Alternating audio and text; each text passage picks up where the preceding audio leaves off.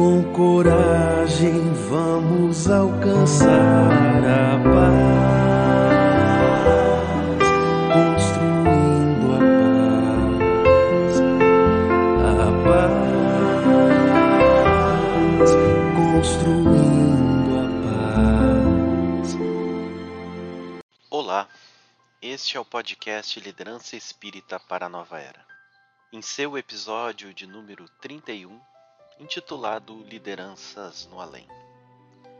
O podcast Liderança Espírita para a Nova Era é uma promoção da Vice-Presidência de Unificação da Federação Espírita do Rio Grande do Sul, através da sua área de formação de lideranças espíritas. Eu sou Fabiane Souza e me acompanham nesse episódio Antônio Nascimento, Maria Elizabeth Barbieri, Carolina Reis, Juliana Farias e Vinícius Lousada. Este episódio dá nome ao mesmo título do livro Líder Espírita, volume 1, capítulo 12 Lideranças no Além. Retomando o conceito de sustentabilidade e sedimentando como conjunto de ações envidadas no presente de modo a não comprometer e mesmo preparar adequadamente o futuro, perceberemos que o estabelecimento de parcerias espirituais tem estreita implicação com o cumprimento de nossa missão em bases sustentáveis. Assim, quando falamos em sustentabilidade espiritual, estamos buscando o estabelecimento de uma conduta individual e coletiva que nos permita a companhia, a confiança e o investimento dos espíritos benfeitores, que verdadeiramente dirigem o movimento espírita, sob as orientações do governador espiritual do orbe. Portanto, nesse episódio, traremos diversas mensagens dos amigos espirituais que estão reunidas no capítulo 12 do livro O Líder Espírita, volume 1, intitulado Lideranças no Além. E convidamos para nos trazer a mensagem Chamados a Liderar, pelo espírito Francisco Spinelli, Antônio Nascimento, o atual presidente da Federação Espírita do Rio Grande do Sul. Olá, queridos amigos, é uma grata satisfação participarmos deste podcast, conduzido pela nossa área de formação de lideranças espíritas, sobre a coordenação sempre atenta e dedicada à nossa vice-presidência de unificação da Federação Espírita do Rio Grande do Sul. Eu sou Antônio e vamos fazer a leitura e um pequeno comentário sobre a mensagem chamados a liderar.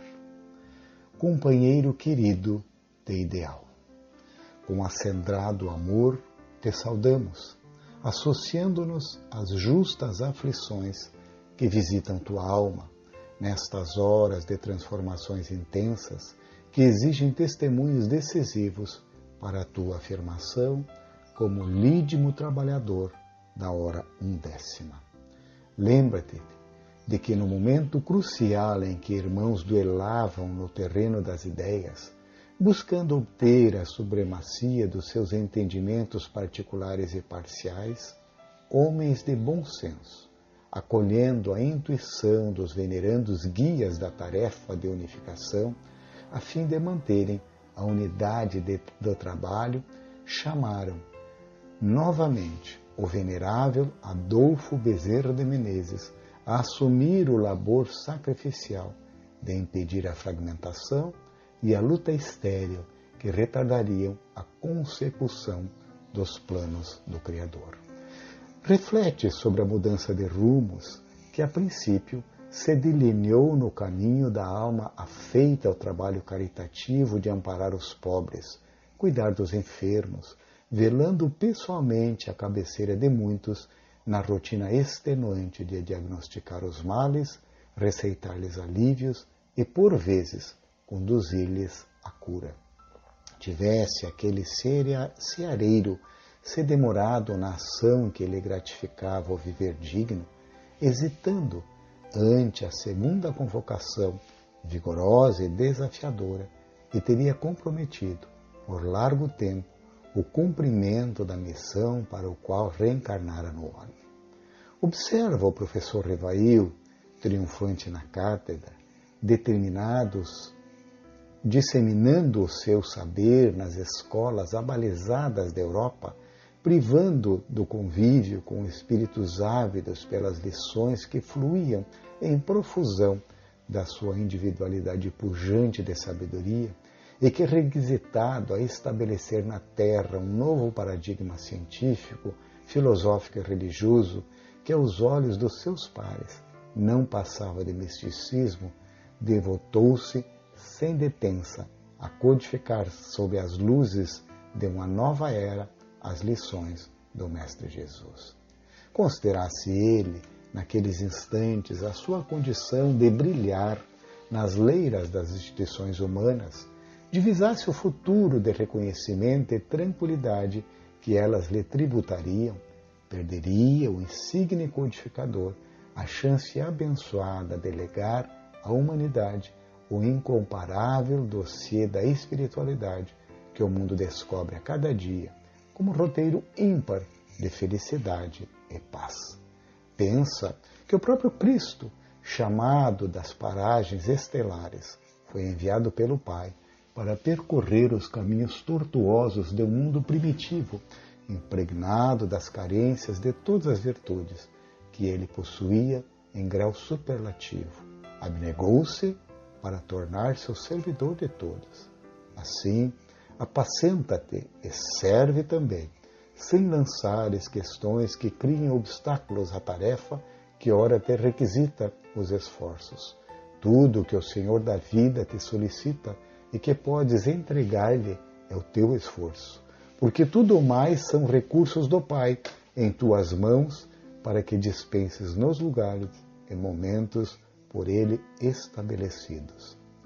Faze o que te cabe e não aquilo que ajuizas ser necessário na tua visão, que é restrita ao instante que vives e a mais das vezes discordante com o teu compromisso na vida presente. Compreende que és chamado a servir onde necessitas e para os labores nos quais já edificaste condições mínimas para que tenhas êxito. Portanto, na obra divina não há segmentos confiados a neófitos. Teus anseios de realizações são acolhidos pela soberana vontade, que a tudo governa, mas a eles tens que aliviar o trabalho incessante dos que constroem desde a base para um dia galgarem a cúpula do servidor enobrecedor. Prepara-te servindo mais para que, chamado a mudar de rumo, não vejas nisso senão a olhar, o olhar atento de Jesus, que orienta onde deves jogar a rede, assegurando a tua pesca. Caminha sem aguardar escolheita, confiando que Deus trará a cada dia o recurso necessário para a tua jornada. Aceita com resignação a cruz individual que te dará consistência aos ombros frágeis, ampliando as tuas forças e distinguindo-te com as marcas do servo bom e leal. É de coragem e fé o nosso falar. Eis que é chegada a hora em que poderias, em que precisas perseverar até o fim. O largo inverno ainda perdurará, macetando-te com o gelo das provações, mas as flores da primavera em breve romperão suas corolas para engrinaldarem, quais coroas consagradoras do trabalho, à fronte dos bons cristãos, dos espíritas verdadeiros. Com gratidão, Francisco Spinelli. Esta mensagem foi recebida no grupo Ivone Pereira, junto ao Departamento de Assistência Espiritual do Hospital Espírita de Porto Alegre, em 18 de julho de 2012. E é bem significativa, né, meus irmãos, porque ela tem esta característica de nos fazer pensar, refletir sobre o chamado a liderar que todos, em determinado momento, somos é, convidados. A vida, através da espiritualidade superior, nos chama a dar uma contribuição de significância, embora muitas vezes não identifiquemos o plano da espiritualidade. Ainda os ceareiros são poucos e o, o, o alto conta com espíritos resolutos, determinados a fazerem o seu melhor, a entregarem o melhor dos seus talentos, o melhor das suas horas, fazendo e tomando decisões significativas em que muitas vezes é, preferem a dor de uma renúncia à dor de um arrependimento de não terem cumprido com aquilo que estavam na sua programação reencarnatória. Sabemos que o mundo nos chama com tanta intensidade para que a porta larga das emoções, das conquistas materiais, profissionais inclusive, e que são necessárias que as mantenhamos dentro de um nível de equilíbrio, sempre atentos a não prejudicar aquela tarefa fundamental do espírito imortal, que é viver no mundo sem ser do mundo. Por isso, devemos sim cuidar da nossa família, nos relacionarmos nos campos de amizade, cuidarmos das nossas atividades profissionais, mas não esquecendo em nenhum momento este chamado a liderar, a empregar os nossos talentos aonde vamos fazer uma diferença muito significativa.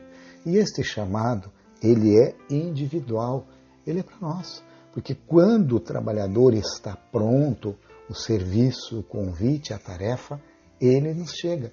E esse convite em tarefas de liderança, que são sempre relevantes, eles são desafiadores. Ele exige sim renúncia, ele exige sim escolha lúcida, ele exige sim preparação, estudo, perseverança, dedicação, compromisso.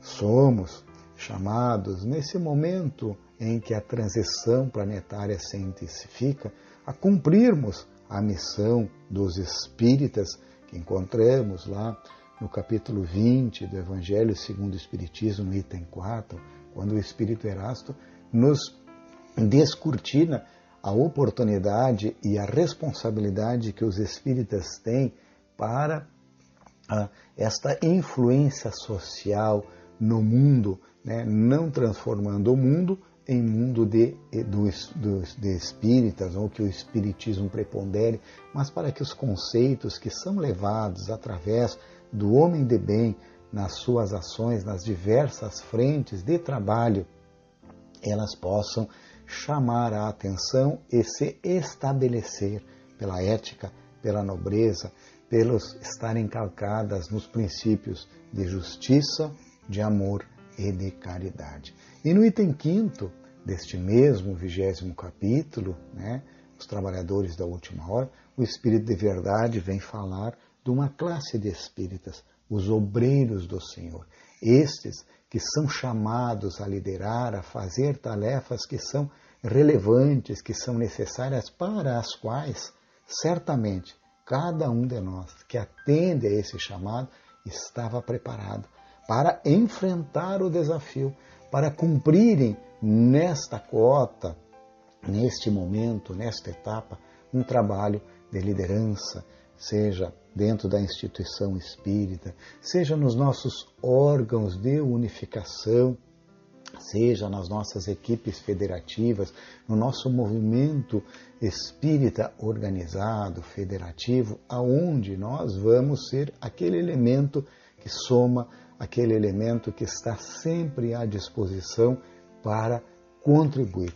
E que mesmo diante das lutas internas, dos desafios, das dificuldades, ele persevera, não desiste, não renuncia, não se afasta das tarefas. E mesmo os próprios embates desta manutenção servem-nos para moldar o nosso caráter, para nos autoconhecer e para que possamos cada vez mais permitir que no relacionamento interpessoal e intrapessoal nós possamos dulcificar as nossas ações, agindo com afabilidade e doçura, pois que sabemos que o rigor afasta, mas esta capacidade de diálogo, esta capacidade de empatia, de entendimento, de escuta, permite que nós nos aproximemos, para que nós nos abracemos e que cumpramos aquela determinação do próprio Cristo, de que os seus discípulos seriam reconhecidos por muito se amarem. Trabalhemos juntos, amigos, para que o Senhor encontre a obra feita no momento adequado e que não sejamos nós, em nenhum momento, aqueles que prejudicarão a tarefa necessária, de tal forma que ao final da nossa trajetória, da nossa passagem na Terra, que é muito rápida, possamos olhar para trás e identificar com a consciência tranquila de que tivemos pontos de contribuição nos nossos chamados de liderança que assumimos com destemor, com dignidade, com o comprometimento. Prossigamos juntos, meus amigos. Todos nós estamos sendo chamados a liderar. Peguemos a nossa charrua e não olhemos para trás. O Senhor conta conosco e é a nossa oportunidade de redenção. Nosso abraço, muita paz a todos. Amiga Beth, nos traga a mensagem liderar ou liderar-se que está assinada pelo espírito que se intitulou O Exilado e foi recebida em 2013 no grupo Ivone Pereira do Hospital Espírita de Porto Alegre. A liderança é uma abençoada chance de cumprirmos o plano da criação divina para as suas criaturas na condição mais plena de coautoria com o Criador. Suportar pressões, desbravar terrenos ainda não percebidos pelas almas colocadas a seus cuidados, ainda é um exercício intenso de compreensão das dificuldades de elevação do ser humano e das suas necessidades. Liderar é, acima de tudo, ter a força suficiente para manter-se no caminho que conduz ao objetivo ao qual está entrelaçada a tarefa confiada ao líder. Todos temos, no sublime pastor da humanidade, os exemplos atemporais da liderança. O sacrifício de si mesmo e a obediência são atitudes que não podem dissociar-se da trajetória do líder. O progresso das criaturas, mediante suas ações nas instituições do mundo, não prescinde da amorosidade enérgica daqueles que, nas mais variadas épocas das civilizações, tomaram sobre si o dever de conduzir os destinos dos agrupamentos humanos constituídos em países, nações e de suas estruturas organizadas. Perceber as respostas que a cada tempo urgem sejam ofertadas é a sabedoria a ser adquirida, para que a oportunidade de liderar se constitua em elemento de paz e harmonia, individual e social, para as coletividades adstritas à sua liderança trazer as reflexões de uma liderança que desperdiçou a vida por não saber identificar e vivenciar as lições do grande líder, Jesus, quando teve todos os convites para exemplificá-las, é um refrigério para esta alma, que tem, na taça amarga do remorso, logrado crescer e repensar atos para transpor a fragilidade que compromete os mais belos talentos. Tive, na minha última experiência terrena, as luzes da liderança maior no país que me serviu de pátria. O berço bafejado pelas facilidades materiais e a educação primorosa que confortaram a inteligência destacada. Daí a carreira política promissora e rápida foi uma consequência lógica. Tudo parecia sorrir para o moço rico, que sonhava com um mundo mais justo, onde as diferenças sociais tão acérrimas se esmaeceriam e a miséria extrema se transformaria numa lembrança remota. Fui arrancado do sonho e precipitado nas trevas exteriores, materializadas pelo longo exílio. Enquanto a vida tentava sedimentar o meu caráter para futuros voos com maior êxito, a omissão em autoliderar-me arrastava o meu ser para a vitimização e para a descrença.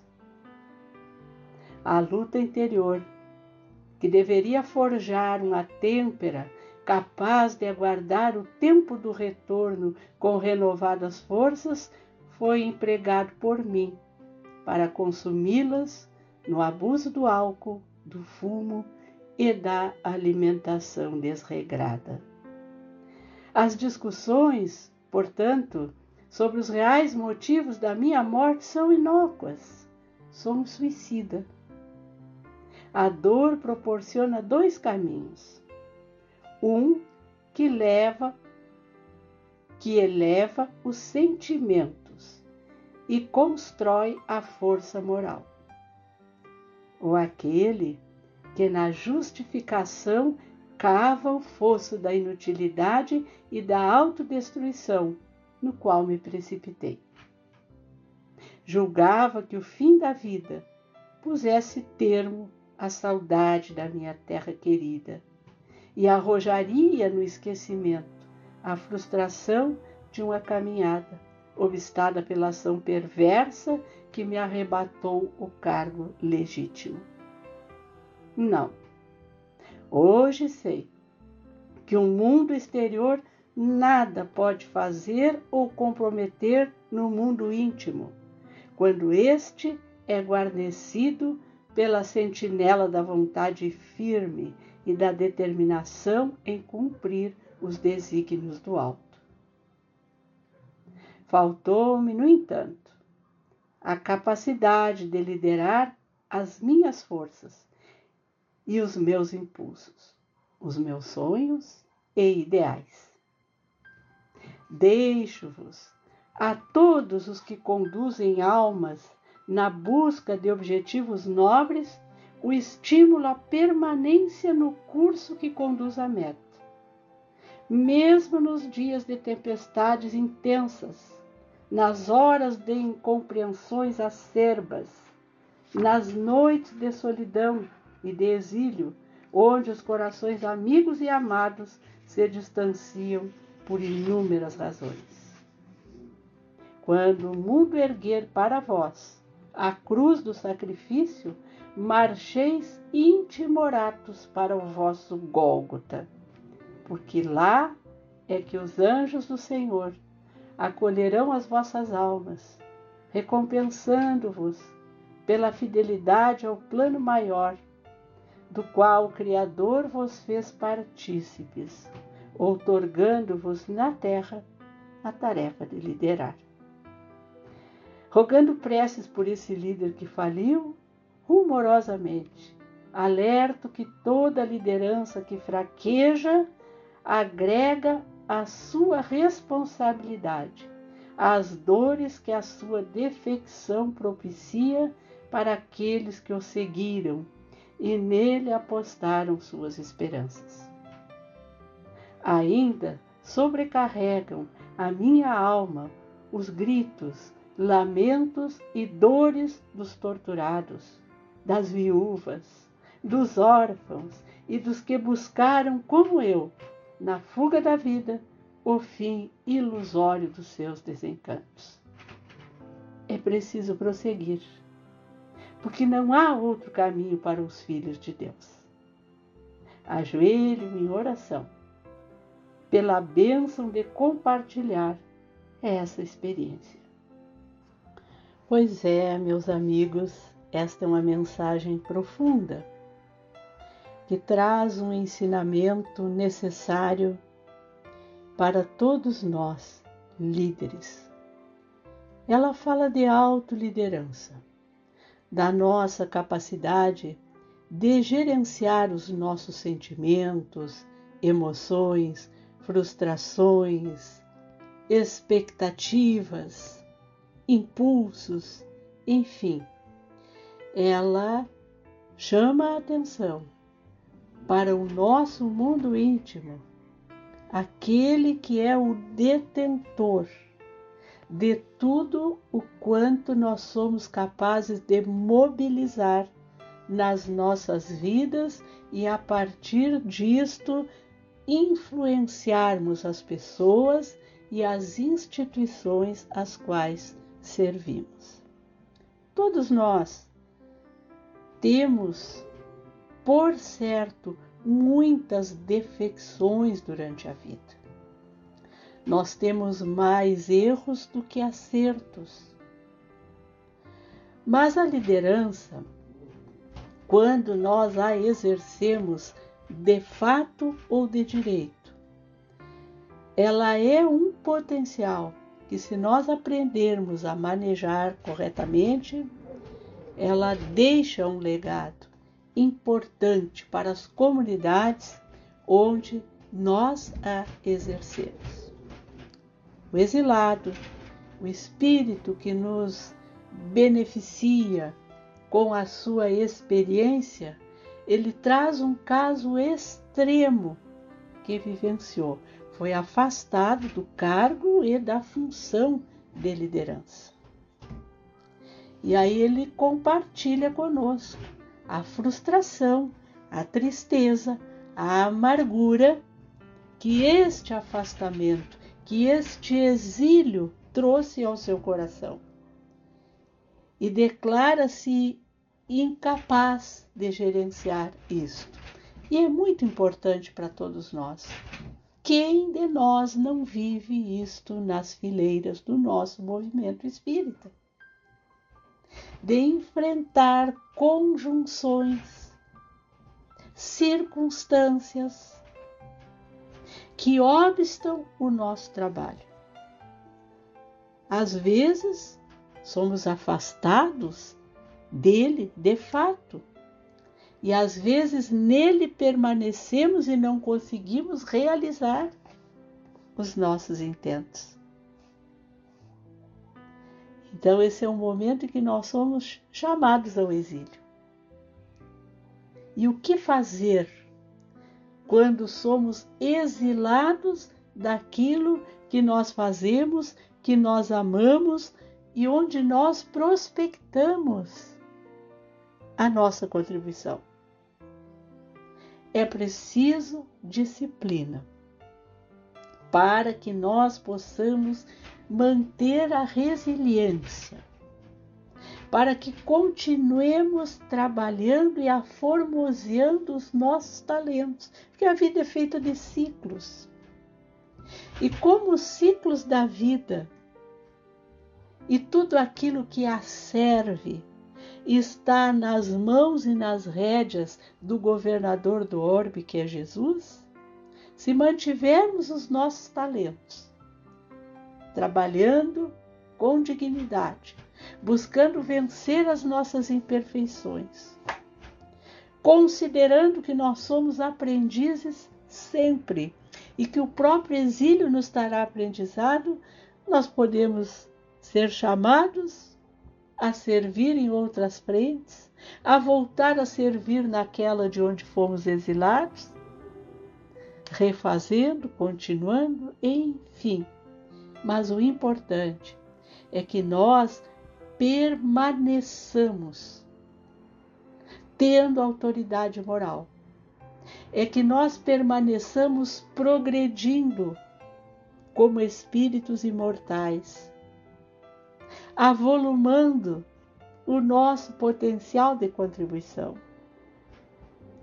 para que aí sim, mesmo sem momentaneamente estarmos sem a possibilidade de realizar aquilo que era o nosso propósito, a tarefa para a qual fomos chamados em coautoria. Porque liderança é coautoria, liderança é realização, liderança é felicitação de almas, liderança é progresso, é evolução das criaturas. Mesmo que em, dados momentos nós tenhamos sido impedidos e muitas vezes esses impedimentos eles são feitos de uma forma que é cruel. Nós ainda no mundo não consideramos muito como fazer as coisas de uma forma que elas sejam produtivas. Não raro a gente obsta a caminhada das pessoas pela inveja, pelo ciúme, pela intriga, pela maledicência, pela omissão. E isto gera realmente dores, amarguras, dissabores, como disse o nosso exilado, pois ainda aí é o momento de mantermos a autoliderança. É o momento de aplacarmos as nossas dores, pensarmos as nossas feridas e entendermos que nós estamos sempre, no exílio ou não, a serviço de Jesus. E agora a mensagem do espírito Ángel Aguarô, o espírito na era tecnológica. Vivemos uma era de progresso material com ele muitas transformações se operam nas instituições edificadas na terra. Algumas ruirão, inevitavelmente. Porquanto as suas propostas não mais atendem às necessidades humanas no tempo presente. Outras, como o movimento espírita, que materializa os esforços para a construção do reino dos céus nas almas, continuará avançando e implantando novos arraiais de trabalho, utilizando-se dos novos meios de comunicação, direcionando o avanço tecnológico para que o Evangelho de Jesus penetre nas massas prontas a acolher o fermento que as fará crescer. Os servidores do Cristo que se aliaram em fileiras têm um desafio que é o da utilização das vias de comunicação, que irrigam o organismo social para que a seiva da fraternidade e o conhecimento das verdades divinas alimentem a sociedade que definha. Conclamamos aqueles que dominam a técnica e detêm a ciência para colocarem seus esforços a serviço, nessa hora que tem como característica a velocidade das informações e a inexistência das distâncias físicas. A Terra teve um período florescente em que a comunicação escrita, o livro, o jornal, a revista, impulsionaram o estudo e a compreensão do Consolador prometido por Jesus. E agora temos que agregar a divulgação, que ora se faz com eficiência, o domínio das mídias eletrônicas para pô-lo como candeia do velador. Espiritualizar as comunicações de massa deve ser a meta dos que labutam nessa área do conhecimento, porque têm as condições de realizarem e ver a tarefa concluída de maneira ímpar. A comunicação pode viabilizar que as criaturas, pelos sentidos físicos, percebam a presença do Cristo onde quer que esteja. Ensinar, seja qual for a distância, é compromisso que não pode tardar. Vincular imagens educativas esclarecedores é ação urgente. Meditai nisso para que o tempo não escoe sem proveito e onde o materialismo vê apenas a chance do lucro, e as almas em desalinho surpreendam a oportunidade de disseminar o prazer, onde os tormentos engendrem crimes e corrompam mentes pelo uso equivocado do progresso tecnológico, a vossa proficiência identifique a rede onde a lei divina encontrará caminhos para revelar-se aos corações endurecidos ou indiferentes, que serão tocados pela beleza do hino do amor que o Mestre entoou. Nova era do ensino permanente, sistematização que prossegue com os recursos abençoados que a inteligência conquistou em décadas de esforço conjunto de ambas as dimensões da vida para a construção do império da civilização Com afeto paternal, Angel Aguarô, em 23 de maio de 2012, recebido no grupo Ivone Pereira do Hospital Espírita de Porto Alegre. Vejamos, queridos amigos e amigas, a mensagem data de 2012 e o espírito de Angela Guarô nos traz pequenas tintas mais importantes fortalecidas do cenário futuro que em torno de 8 a 10 anos depois adviria na Terra e impactaria sobremaneira as instituições espíritas, bem como todas as instituições e homens e mulheres na nossa humanidade. A pandemia que nos assolou, que nos isolou do convívio social, fechamento dos centros espíritas, culminou com o avanço da revolução tecnológica que tivemos desde 2012 até hoje. E os espíritas, os cristãos, foram conclamados a fazer uso dessas ferramentas e recursos tecnológicos para permanecer, levando a mensagem consoladora e esclarecedora que é a missão dos espíritas. Esse espírito que inspirou o projeto do estudo sistematizado da doutrina espírita,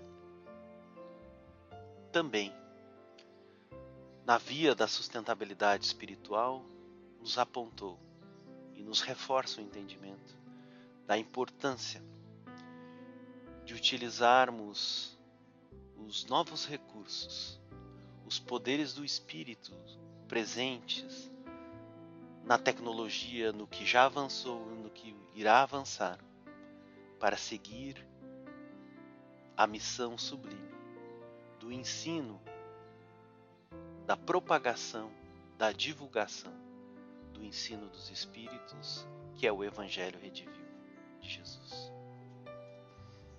Convidamos agora o Vinícius para que nos traga, amigo, a leitura e os teus apontamentos acerca da mensagem O Evangelho no mundo e nos corações, pelo Espírito que se intitulou Felisberto. O Evangelho no Mundo e nos Corações, recebida no grupo Ivone Pereira, e 5 de janeiro de 2013, pelo Espírito Felisberto. Rememorando os primeiros dias da Boa Nova entre os homens, surpreenderemos a presença das falanges divinas, providenciando no amanho da terra dos corações as circunstâncias adequadas para que as sementes luminosas da lei de amor fossem depositadas e começasse um ciclo abençoado de enflorescimento. De outra banda, ao lado da discrição e da suavidade do trabalho, repassado de angelitude, a turba instigada pelo sofrimento convertido em rebeldia e perseguição aos nobres postulados da fé, arturdiam as criaturas frágeis, movendo-as para a atitude desastrosa do combate às suas próprias chances de redenção.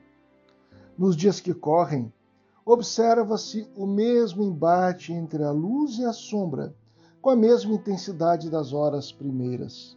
Percebemos, pois, que as lutas travadas para o cultivo da messe do Cristo são de todas as horas da humanidade a despeito de todas as críticas, perseguições, ironias e suplícios infligidos aos que se consagram à tarefa do bem, a luz avança, intimorata e vitoriosa, fazendo-se cada vez mais perceptível aos corações aflitos.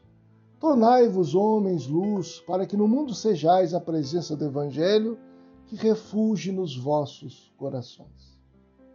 Essa bela mensagem nos traz ensinamentos importantes sobre o exercício da liderança, sobretudo se pensarmos da autoliderança.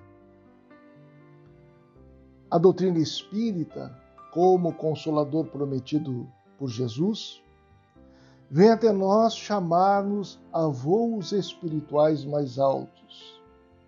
Nos acostumamos no passado às experiências religiosas formalistas. Habituamos-nos ao culto exterior, a religião como fenômeno social, ferramenta de distinção, hierarquização, de domínio, de disciplinamento, de fora para dentro. No entanto, a mensagem de Jesus é um convite à transformação interior, sob a diretriz do amor e o entendimento da vida futura.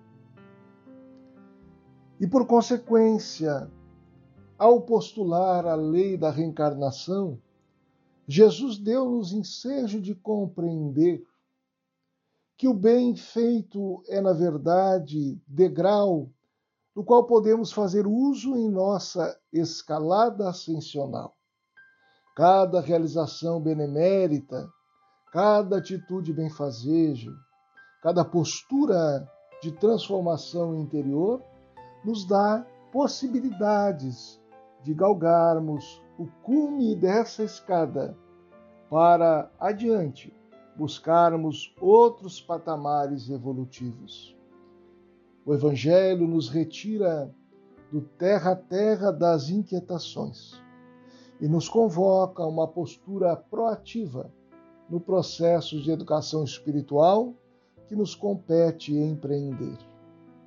Naturalmente, nós somos muitas vezes envolvidos a uma certa inércia moral e nos acostumamos aos nossos vícios, às nossas paixões inferiores, aos hábitos nocivos, às condutas distanciadas das leis morais da vida. Mas, como recordou o Mestre da Cruz, não é possível servir a dois senhores. E ao contato com a mensagem libertadora do Mestre, nós somos convocados a fazer escolhas. No primeiro momento, nos invade o medo. Outras vezes, uma certa melancolia, ou até mesmo uma revolta ou rebeldia, por conta de buscarmos, pelos condicionamentos inferiores que estruturamos em nós mesmos, a repetência de condutas malsãs, que a mensagem do Evangelho procura nos libertar, na medida em que nos ensina a extirparmos do nosso coração o orgulho, o egoísmo. Aprendemos nas religiões as mais variadas do passado, no campo da liderança, a exercê-la pela força, pelo dogmatismo, pelos conluios políticos, sectários, pela conduta farisaica que, de alguma forma, vez por outra, pode assaltar-nos nas atitudes que um dia nós fizemos escola e que, para adentrarmos no roteiro do Evangelho, carecemos afastar-nos totalmente. Vez por outra, contestamos a própria mensagem de Jesus, relegamos a segundo plano a essência moral da doutrina espírita, ocupamos-nos em realizações exteriores quando a mensagem do reino é muito clara, cada qual carece de edificar o Evangelho no próprio coração, pois as bases do reino de uma sociedade regenerada do porvir está na intimidade de cada criatura, na natureza moral transformada de cada discípulo, que procura meditar em torno do Evangelho, estudá-lo, vivê-lo, senti-lo, realizá-lo na intimidade da própria vida, não mais nos templos suntuosos, não mais nas realizações que dizem respeito às construções externas dos templos de outrora, dos quais alertara Jesus que não sobraria pedra sobre pedra. Acostumamos-nos às dinâmicas de punição e compensação. Convivemos cordialmente com os que pensam igual a nós outros. Revoltamos-nos e alijamos do convívio os que têm perspectivas distintas. É o espírito sectário gritando ainda dentro de nós e que um dia superaremos quando compreendermos a mensagem do amor universal preconizada por Jesus e exercitarmos a humildade indispensável ao coração do líder, para que saibamos aprender, inclusive daqueles que às vezes, pela vaidade e pelo orgulho, julgamos em menores condições do que nós mesmos. O Evangelho no mundo e nos corações. Não haverá Evangelho libertador no mundo se não houver coração evangelizado no universo pessoal do discípulo.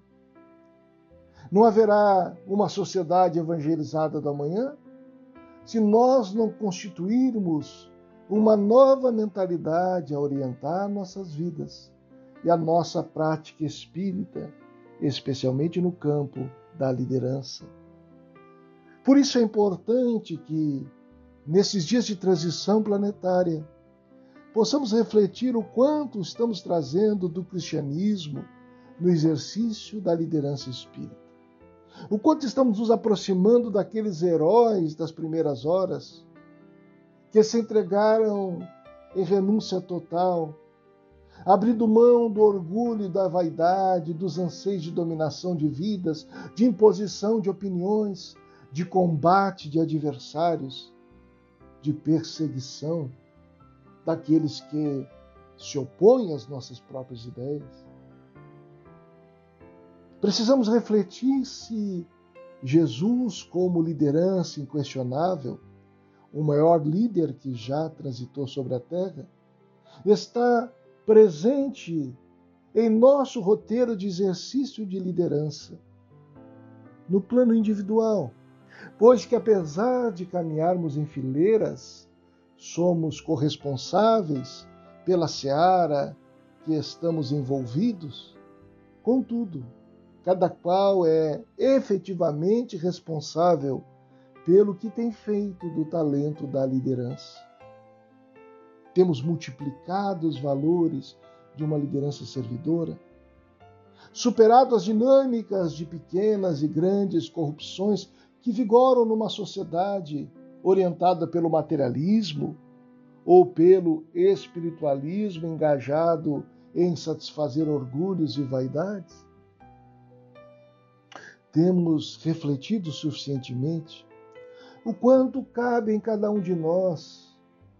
Essa imagem de Simão Pedro, ora consciente da missão do Mestre, correspondendo através da mediunidade bem orientada pelo amor, há um exercício de liderança e de serviço, consoante as lições do Divino Mestre, em outros momentos, temeroso, rebelde, até mesmo briguento. A nós nos parece fundamental que nós possamos buscar no Evangelho, nos apóstolos, reflexões pertinentes a nós mesmos, para que o exercício da liderança espírita seja apartado das habitualidades do romanismo do passado, do faraisaísmo de ontem, para que o Espiritismo em nós represente cristianismo redivivo e a liderança espírita se revele a mesma coisa que a liderança cristã no seu sentido mais profundo, consoante as lições e os exemplos do Divino Rabi. Nós temos nesta mensagem do Espírito Lisberto a oportunidade de vermos o quanto às vezes nos debatemos em nossas próprias trevas. Nos acostumamos a uma narrativa de guerra espiritual entre os dois planos, que faz sentido em alguma medida se considerarmos o quanto a mensagem de Jesus, por ser expressão mais pura da lei de Deus, como ensinou Allan Kardec, é combatida pelos espíritos vinculados a uma mentalidade sombria. Mas há sombra em nós ainda, dada a nossa condição de imperfeição. E este combate, muitas vezes, se dá dentro de nós mesmos. De forma que, não raro, a sombra que habita em nós tem obtido mais vantagens. Por conta das heranças do passado, onde aprendemos a negociar com o vício, com os privilégios, com o partidarismo, com as condutas sectárias, na busca de vantagens que não devem traduzir, porque não podem, o Evangelho que é sintetizado no amor e no espírito de serviço. Meditemos, pois, meus amigos, para que esse legado da liderança espírita, ao longo desses estudos todos que fizemos até aqui, possam nos trazer a consciência, as responsabilidades que temos quando nos propomos a liderar servindo, sob orientação de Jesus e as bases doutrinárias do Espiritismo, a fim de que não venhamos a repetir experiências malogradas do passado, em que do Mestre tínhamos algumas ideias teológicas, mas pouca identidade. Mas hoje é preciso que tenhamos profunda identidade com Jesus a fim de que contribuamos com a transformação do nosso planeta a partir de nós mesmos, onde o Evangelho no coração levará, na forma das nossas atitudes, o Evangelho ao mundo.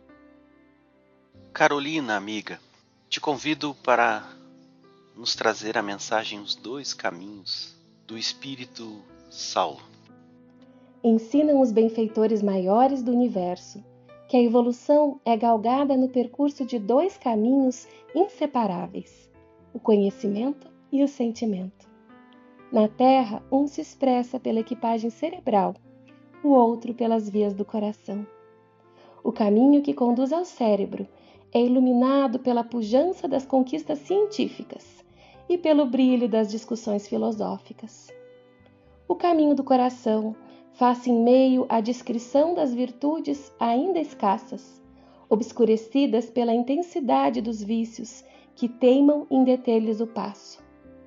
Ao cérebro afluem os esforços de iluminação da intelectualidade que, quando percebidos, merecem o aplauso e o elogio da turba, chancelando-lhes a evidência e comprovando-lhes a aquisição. Ao coração requisita-se a superlativa coragem das renúncias, da perseverança, e seus efeitos somente são percebidos pouco a pouco. A sua conquista não obtém retorno no palco da vida, senão no recôndito da alma, cujas lutas não são notadas nem contabilizadas pelos que somente observam a exterioridade de fatos e vivências alheias.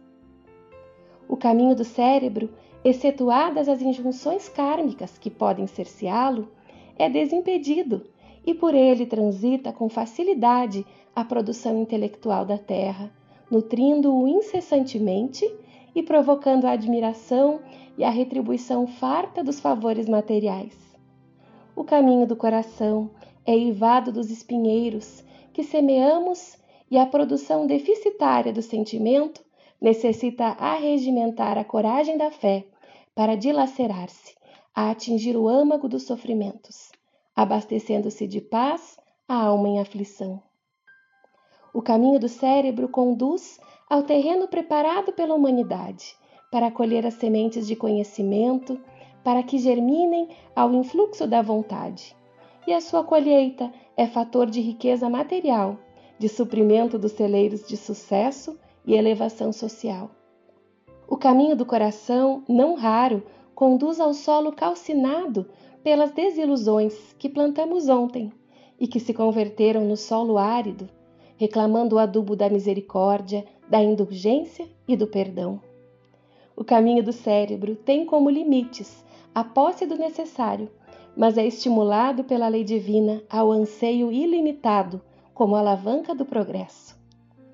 O caminho do coração não tem limites rumo ao alto, mas é condicionado ao impulso da soberana regra, que nos confere a responsabilidade de carregarmos conosco a bagagem adquirida. Por essa razão, queridos filhos, é tão sofrido o trânsito para o coração. Suas luzes são difíceis de perceber. Sua pavimentação é feita de lágrimas. E sua conquista está sempre emoldurada pela luz inextinguível do símbolo do sacrifício extremo a que ele, o Cristo de Deus, impôs-se para tocar os corações humanos.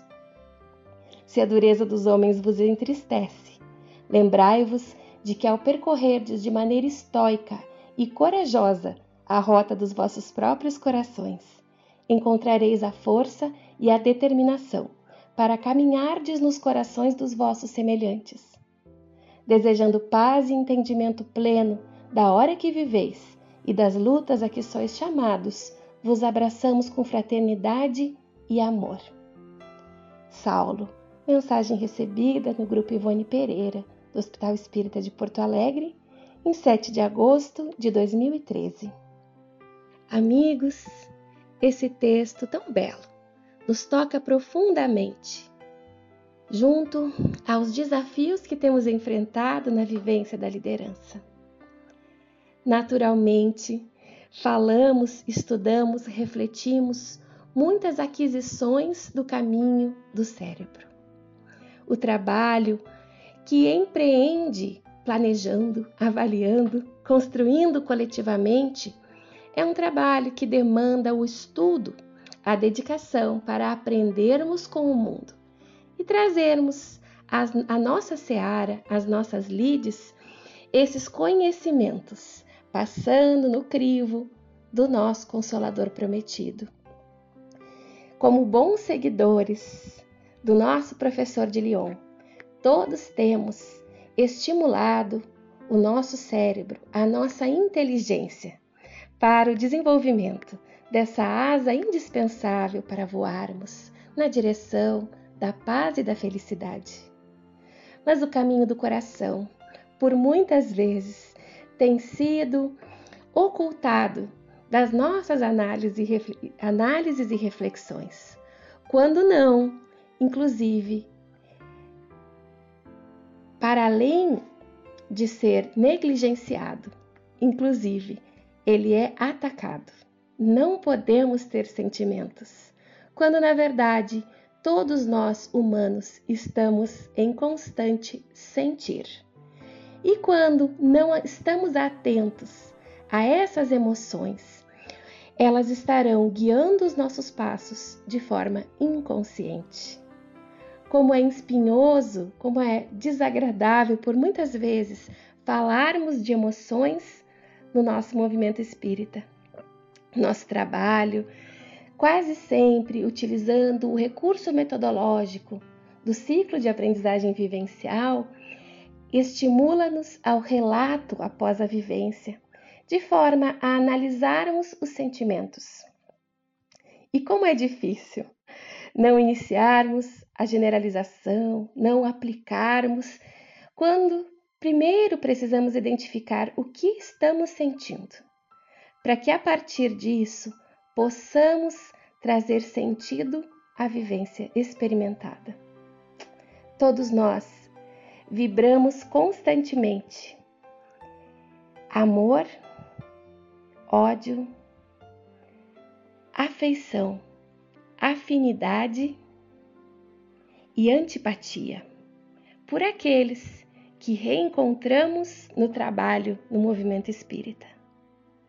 Temos conduzido muitos irmãos atrapalhadamente em outras experiências a vivências infelizes. E a oportunidade do trabalho do bem permite-nos o resgate junto deles, para mostrarmos que estamos no caminho da transformação interior e apresentar a estes irmãos e irmãs aquilo que já nos toca o coração, que é a doutrina, o entendimento que agora estamos ampliando das mensagens do Evangelho, de, do, do Evangelho do Mestre. Então, amigos, é indispensável atentarmos ao caminho do coração. Por muitas vezes seremos convocados a essa trajetória silenciosa. Essas vitórias que, como o texto nos traz, não têm plateia, mas que são indispensáveis no desenvolvimento da autoridade moral. Essa que não pode ser descrita senão pela transformação interior.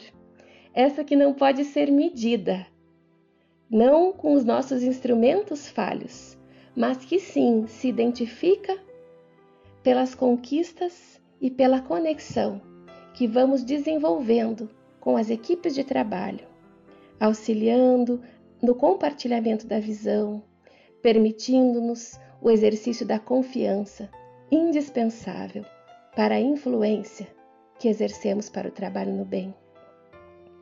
Ser líder, liderarmos-nos é trilharmos o caminho do coração, sem esmorecer. Por muitas vezes teremos que perdoar, teremos que buscar o nosso deserto para encontrarmos outras formas de tocar aqueles quando as mesmas ações, as mesmas tentativas não estiverem trazendo frutos, não estiverem florescendo nas ações que nós gostaríamos de desenvolver. O exercício da liderança vai nos convocar constantemente à frustração. Empreendemos projetos, planejamos, investimos na construção de sucessão, mas existem partes indispensáveis que não nos cabem e que, portanto, escapam da nossa esfera de controle. Liderar é planejar, avaliar, construir para dar conta dos cenários, é atentar às mudanças desses cenários, mas também é respeitar os nossos sentimentos e os sentimentos envolvidos naqueles que caminham conosco. E por fim, amiga Juliana, te convido a nos trazer a mensagem final que encerra o capítulo e este episódio, a mensagem Quando Cai um Soldado, do espírito Cepé. Ao voltar do campo de lutas, recolhendo os bravos que sucumbiram, muitos reflexos nos visitam a alma afeita a esses embates, e sempre identificamos que a queda, nos mais das vezes, é fruto da solidão. Os batedores do caminho aqueles que vasculham e abrem trilhas para que seus predecessores avancem, os que olham o horizonte e tentam desvendar a presença do inimigo e as suas estratégias, no afã de conduzir as fileiras em segurança, fazem trajeto solitário e contam apenas com o seu discernimento e capacidade de resistência. Os companheiros que palmilham estradas as mais das vezes abertas por esses vanguardeiros, acomodam-se, esquecidos de que lá, no fronte da luta, eles guardam as mesmas fragilidades, medos inseguranças dos que marcham nas últimas formações. São tão humanos e mortais, vulneráveis, ainda que dotados de coragem e iniciativa. São os grandes esquecidos nos nossos contingentes. As suas horas de apreensão, de incertezas, as suas preocupações sequer são percebidas, porquanto vividas no retiro, distanciado dos seus cômpares, que lhes atribuem por vezes o galardão de heróis ou seres imbatíveis. O longo tempo da espera pelo amigo que se faça presença incondicional, que ajude na vigilância nos acampamentos em que nos retemperamos da marcha, o anseio pelo olhar fraterno que auxilie a perscrutar o horizonte e os sinais de perigo que se avizinham, provocam um sono comprometedor, quedando-se o batedor vencido e surpreendido pelas emboscadas do caminho. Contemplá-lo vencido, sentimos o quanto contribuímos para a sua derrota a solidão dos líderes. Eis a porta mais vulnerável, a investida dos que espreitam nas sombras para disseminarem o caos e impingir derrotas às falantes devotadas ao trabalho de edificação moral na terra. Lembremos-nos todos de que o mais perfeito dos homens que conhecemos escolheu não caminhar sozinho ainda que em dados instantes tenha se consorciado ao abandono para poupar seus seguidores. A solidão é enganosa, provoca a ilusão de fortaleza e produz a sensação de autossuficiência. No isolamento, a que relegamos os líderes, alimentamos o combustível da vaidade, essa filha dileta do orgulho aprofundamos o fosso da distância que passa a reger as relações entre líderes e liderados, uma vez que este contexto das vivências humanas ainda é deficitário no entendimento da humanidade. Olha para o lutador que tombou e verás a ti mesmo, tantas vezes impotente para continuar, exausto quando todos pensam gigante Recolhe teus bravos. Uma luta perdida não compromete a guerra perene contra as hostes do mal que se aninha em nós, a menos que entreguemos aos seus tentáculos os nossos contendores nas horas difíceis que experimentarem. Com fraternal apreço, Cepé, psicografado no Hospital Espírita de Porto Alegre, em 2010. Este foi o episódio de número 31 do podcast Liderança Espírita para a Nova Era, que tratou o tema Lideranças no Além, título do capítulo 12 da obra O Líder Espírita, volume 2. Nesse episódio especial, porque culmina no atendimento do objetivo principal deste podcast, de abarcar o conteúdo temático da obra O Líder Espírita, volume 1, nós agradecemos a audiência, a parceria, a conexão nesses 31 episódios. E sinalizamos que permaneceremos ao longo de 2023 e os próximos anos com um novo desafio de abarcarmos o conteúdo temático da obra que é referencial, O Líder Espírita, volume 2. Gratidão a todos, fiquem em paz na liderança amorosa e serena do Mestre Jesus.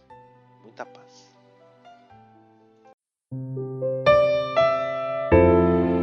Com coragem vamos alcançar a paz, construindo a paz, a paz, construindo.